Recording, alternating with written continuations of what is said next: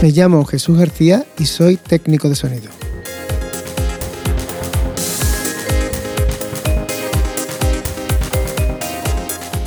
En el episodio de hoy vamos a hablar de algunos problemas que he tenido con Pro Tools. Como ya sabéis, yo me inclino más por Logic, pero también uso Pro Tools. Entonces, eh, en una clase que estaba impartiendo la semana pasada, eh, estaba enseñando a, lo que es la, técnica de la compresión paralela, que más que una compresión paralela es un procesado paralelo que yo hago. Normalmente todo el mundo eh, hace un auxiliar y envía ese auxiliar parte de los instrumentos, el instrumento que quiera que quiera comprimir y inserta un compresor, lo exagera muchísimo y luego lo mezcla con, con, el original del sonido que ha enviado. Esto nos da una, posibilidad de, darle pegada a las baterías, eh, darle presencia a las voces, está realmente bien. Entonces ante, ante digamos, una consulta ¿no? que tenía de cómo se hacía y demás, estuve explicándolo y me ocurrió algo, algo curioso. Ya me había ocurrido, quiero acordarme con, con Pro Tools HD 9. Y es que cuando creo los, los auxiliares en los que voy a insertar los compresores, yo lo que hago es que creo dos auxiliares, les doy eh, como entrada al mismo bus, envío a ese bus la salida de cualquier pista lo que tengo entonces son eh, realmente es eh, dos auxiliares con una copia exacta de, esa pista, ¿no? O sea que ah, lo que aparece, digamos que son dos, dos, pistas exactamente iguales, ¿no? Lo que veo yo. Esto lo, lo, envío por un mismo bus a otro auxiliar, con lo que vuelvo a juntar esas dos, esas dos pistas o esos dos auxiliares. luego en uno suelo comprimir eh, bastante pero muy rápido y en otro vuelvo a comprimir bastante pero muy lento. Entonces luego juego mezclando la compresión rápida con la compresión, con la compresión lenta y es eh, como consigo que ese instrumento, la voz o lo que sea tenga la presencia adecuada. El problema es que Pro Tools algunas veces cuando aplica su compensación automática de latencia, automática de latencia, compensación automática de latencia, sí.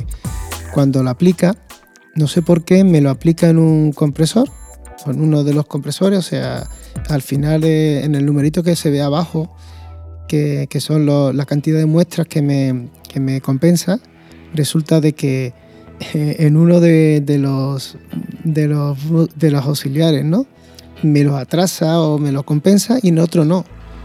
Siendo el mismo compresor que tengo puesto, siempre suelo poner el mismo los dos lados, para evitar precisamente de que haya problemas de, de diferente eh, retardo entre una unidad a otra. Y lo curioso es que se pone a trabajar y nota como un efecto de phaser o como un chorus, un phaser. Al ratito digo, ¿qué pasa aquí? ¿no? Le, pongo en bypass los, los compresores eh, para comprobarlo y noté que había algo raro, en la, como si sonara mal, digo, aquí pasa algo raro. Simplemente para comprobarlo lo que se fue, eh, puse el, trim, que es la ganancia de Pro invertí uno de los, de los auxiliares y vi que no se cancelaba el sonido. Hacía algo raro, pero no se cancelaba. Entonces cuando me fijé es que, es que no había compensado bien y tuve que compensarla automáticamente, o sea, manualmente. Abajo en los numeritos que tiene Pro Tools en el mezclador se puede actuar y puedes tú eh, poner manualmente la cantidad de, latencia que quieres compensar. Bueno, el motivo de, este, de este episodio era para comunicar eso, que no os fiéis cuando, cuando estéis trabajando con Pro Tools y apliquéis lo que es una compresión paralela, que, os fijéis de que es posible de que, de que os esté provocando algún tipo de, desfase entre, entre los auxiliares que estéis usando. Esto es fácil de, apreciar cuando trabajas de la forma que trabajo yo, que es eh, eh, mandando por un mismo bus a dos auxiliares, entonces los tengo juntos, los veo, los puedo oír bien, pero claro, si mandas eh, em, a través de, Mm, de un envío a un auxiliar donde tienes pinchado el compresor, es un poco más complicado. Tendrías que poner el, envío a, a 0 dB exactamente y el auxiliar que retornara a 0 dB exactamente y invertir en el auxiliar para ver si se cancela o no. Yo creo que es un poco más complicado. Aparte de que solo puedes poner un, tipo de compresión, normalmente muy exagerada para que cuando sume se noten. Yo aconsejo que, cuando hagáis compresión paralela eh, lo hagáis como lo, lo, trabajo yo, que es eh, eh, atacando a dos, a dos auxiliares a la vez y poniendo tipos de compresión distintas, que así ganaréis mucho más. Bueno, solo era comentar esto, es un episodio muy cortito y, viene a contestar pues, muchas preguntas que me hicieron durante, eh, durante este, ese día que estuve dando esa clase.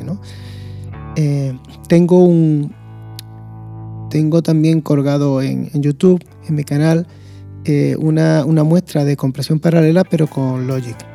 Si alguno de los escuchantes de, estos episodios queréis que, que, lo haga con, con Pro Tools, porque uséis Pro Tools, pues no tengo ningún inconveniente, simplemente me lo comunicáis a través de las vías de contacto de siempre y, lo haré encantado.